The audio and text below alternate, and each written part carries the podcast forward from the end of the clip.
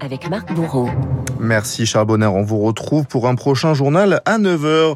Bonjour Marc Bourreau. Bonjour Gaël, bonjour à tous. À la une de vos journaux, un décor d'apocalypse. Et des flammes qui dévorent les arbres, un nuage rougeâtre qui colore le ciel et des pompiers impuissants. Ces images, vous les retrouvez en couverture de Sud-Ouest, de la Charente Libre, du Monde, du Figaro, mais aussi de Libération. Six jours d'incendie et d'angoisse. L'angoisse du maire de la commune de Landira en particulier. Ce week-end, Jean-Marc Pelletan a pu constater l'étendue des dégâts lors d'un survol en hélicoptère près de 2 km de brasier.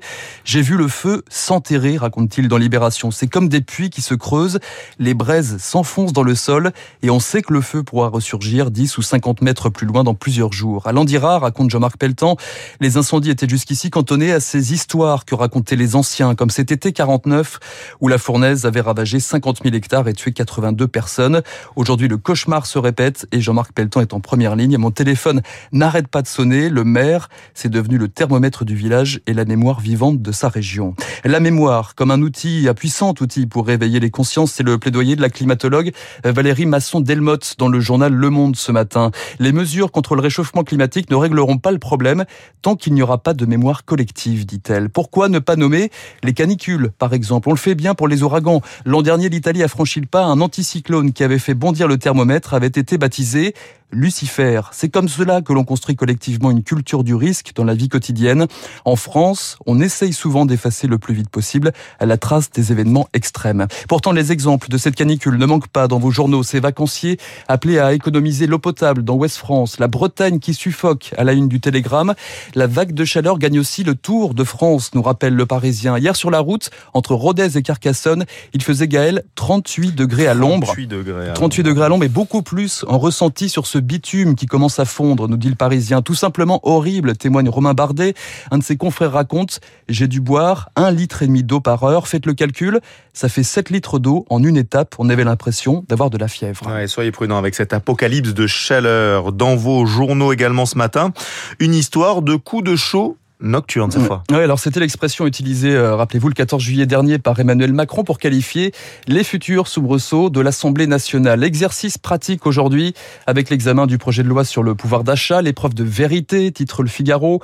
Les macronistes sur le pied de guerre, ajoute le Parisien, qui raconte que la garde rapprochée d'Emmanuel Macron multiplie les danses du ventre avec l'opposition pour trouver un consensus. Coup de chaud nocturne et sueur froide, nous dit même de son côté l'opinion. Un conseiller est fébrile et si l'opposition s'alliait pour réclamer plus d'argent encore, s'interroge-t-il. Les républicains donnent notamment du fil à retordre à l'exécutif. OK pour un vote, mais à la condition que le prix de l'essence soit limité à 1,50€. L'exécutif marche sur des braises, n'est plus sûr de rien, poursuit le journal. Tenez, la semaine dernière, la, la majorité a eu très chaud, raconte Caroline Vigoureux. En commission des finances, un amendement de gauche visant à rétablir l'ISF a été rejeté à deux voix près. Ça promet pour le projet de loi pouvoir d'achat. C'est à retrouver dans La Croix ce matin. Également, oui, est-ce la fin des, aides pour tous s'interroge le journal qui nous parle de cette catégorie qui pourrait bien devenir la grande oubliée des mesures de soutien, la classe moyenne, courtisée de toutes parts en ce moment. Dove Alfond dans Libération rappelle cet hommage de Bruno Le Maire à ceux qui tirent la langue, qui travaillent, qui font tourner la nation et qui n'ont pas d'autre choix que de prendre la voiture pour aller travailler. Mais au fait, les classes moyennes, c'est quoi aujourd'hui se demande le monde? Eh bien d'abord, un fort sentiment de un exemple, la fin des maisons Phoenix. Les maisons Phoenix, c'était l'incarnation du rêve pavillonnaire et de l'accession à la propriété dans l'après-guerre. Le 1er juillet dernier, rideau, les maisons Phoenix ont mis la clé sous la porte, la fin d'un âge d'or. Aujourd'hui, c'est le déclassement, la perte de pouvoir d'achat qui caractérise la classe moyenne et ça se ressent dans les urnes. Cet effritement alimente un sentiment de payer pour tout le monde et en premier lieu de payer pour les assister, écrit le monde. Un autre exemple, les piscines. tenaient à Douel, petit village du Lot, l'un des symboles de la France du milieu ces piscines, elles ont poussé comme des champignons depuis les années 70. 84 bassins pour 800 habitants. Joli ratio. Aujourd'hui, les piscines continuent de se construire, mais elles sont plus petites. Un habitant du village raconte savoir construire un bassin dans son jardin pour ses enfants. Il fait aujourd'hui 2 mètres sur 3. 2 mètres sur 3. Péril euh, sur les piscines, péril sur le bord de mer. Et ça, c'est à dire dans le Figaro. Oui, triste été à Odessa, en Ukraine. Reportage euh, stupéfiant à lire en page 4 ce matin. La station balnéaire de la mer Noire, d'ordinaire si animée l'été, désormais au rythme de la guerre, nous raconte Édouard de Maréchal. Ça commence dès l'arrivée sur la plage, un écriteau avec une tête de mort sur fond rouge vif, Attention, mine. Oui, à Odessa aujourd'hui, le bord de mer est constellé de centaines de, mines antipersonnelles dérivantes posées par Kiev au début de l'invasion russe. Le mois dernier, un plongeur de 50 ans est mort dans l'explosion de l'une d'entre elles.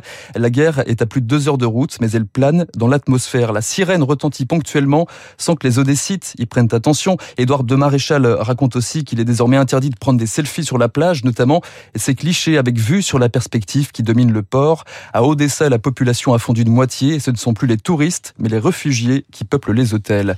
Des sables mouvants, c'est aussi l'Italie. Elle a une des échos, crise politique majeure qui pourrait conduire à des élections anticipées.